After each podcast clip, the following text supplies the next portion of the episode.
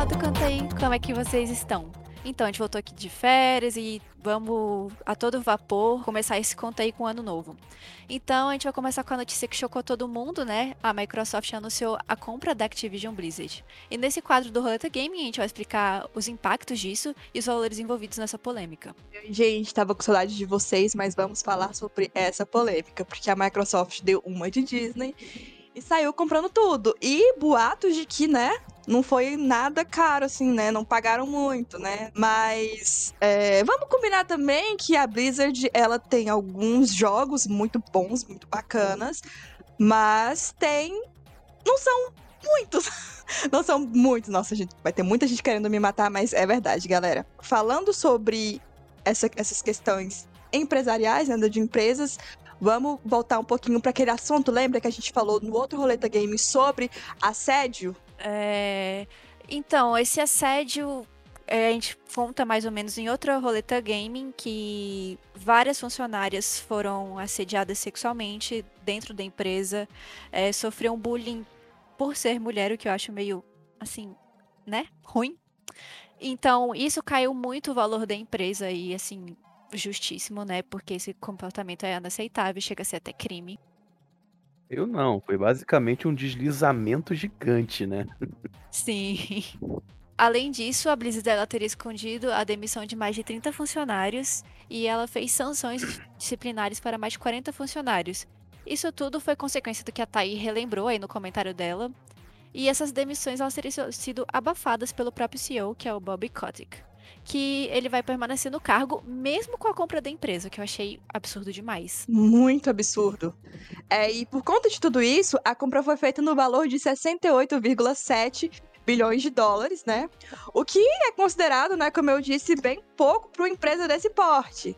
E o CEO da, da Microsoft é, acredita que vai acontecer uma mudança cultural dentro da Blizzard, o que de uma forma é bom, né? Mas, enfim. Eu acho que vai ser meio difícil tirar essa fama, porque algo foi, foi muito impactante. Mas o Satya Nadella, que ele é o presidente da Microsoft, ele disse o seguinte para os investidores, abre aspas.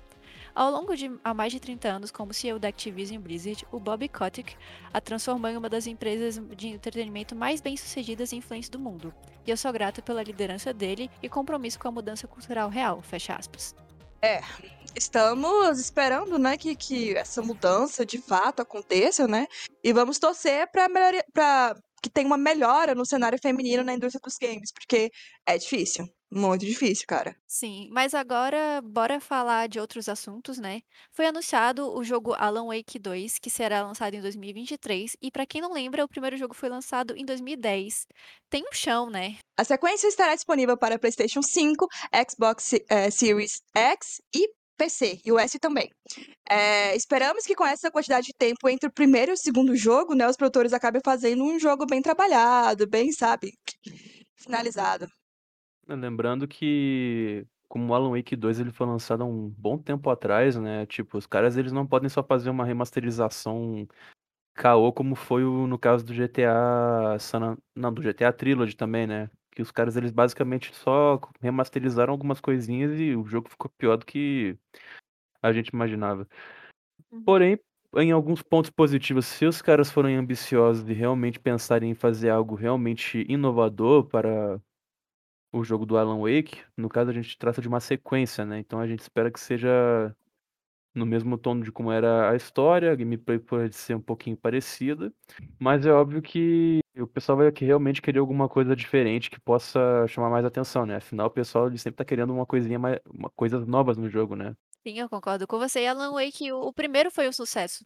E ainda é jogado até hoje. E vamos combinar também, né, que depois de 2010 para cá foram lançados inúmeros games incríveis, assim, que é, infelizmente, né, a gente não tem como não comparar, né? Então, realmente a gente espera que seja um, um jogo exatamente bem, bem bonito. Então, é, continuando sobre estreia, essas coisas, a gente tem uma notícia meio ruim para dar para vocês, para quem é fã de Harry Potter, como nós três aqui que foi anunciado que o Hogwarts Legacy vai ser adiado de novo para 2023. Eu que já estava maluca para jogar esse jogo, achei que ia finalmente ser lançado e de novo foi postergado, mas é bom até, porque é melhor lançar um jogo bem feito do que um jogo às pressas e todo cagado. Só tenho algumas opiniões por contrárias em questão de adiamento, né? Porque tem indústria aí que adiou muito pra produção de jogos assim que era pra ser alguma coisa incrível e acabou flopando completamente o jogo, né?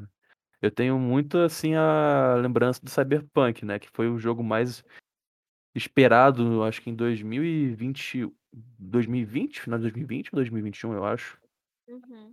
E, cara, o jogo foi, tipo, um completo fiasco, com alguns gráficos bacanas, mas um gameplay e imersão um pouco.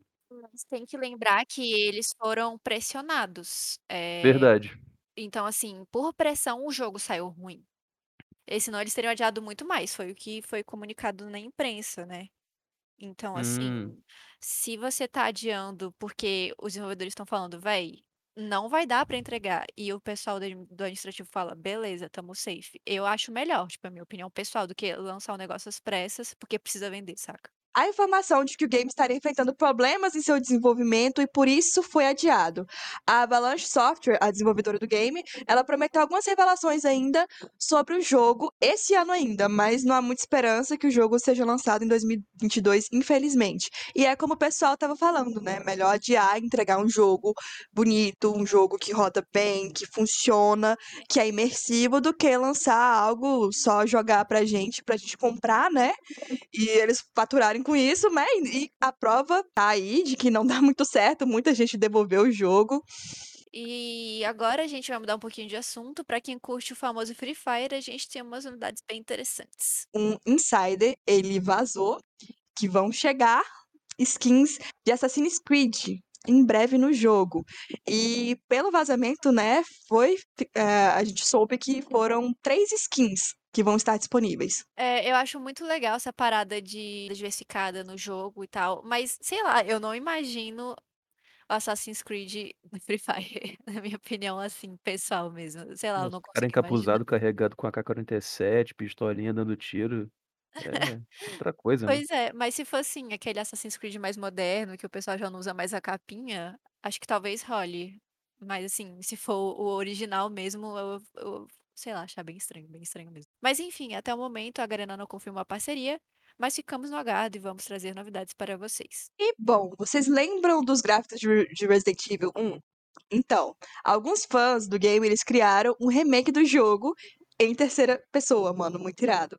Lembrando que, tipo, eles, o jogo vai lembrar as versões de Resident Evil 2 e 3 que foram lançadas nos últimos tempos. Muito bacana. É, o título ele será lançado em vários idiomas e tem previsão de lançamento para 2022.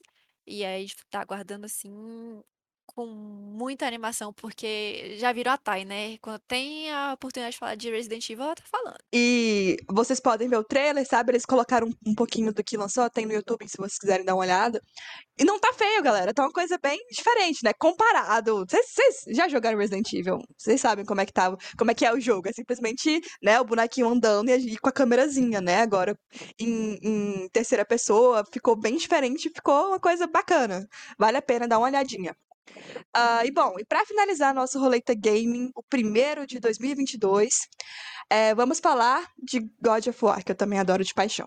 O jogo ele foi recentemente lançado para PC, tá caro, e já, e já se tornou me- o, o- o melhor lançamento da Sony, mesmo caro. ele está entre os jogos com melhor desempenho na Steam, né, por diversos critérios, mesmo estando caro. Tem que enfatizar o cara, porque senão a Thay fica triste. O game já está com incríveis 9 mil análises e tem 97% de aprovação.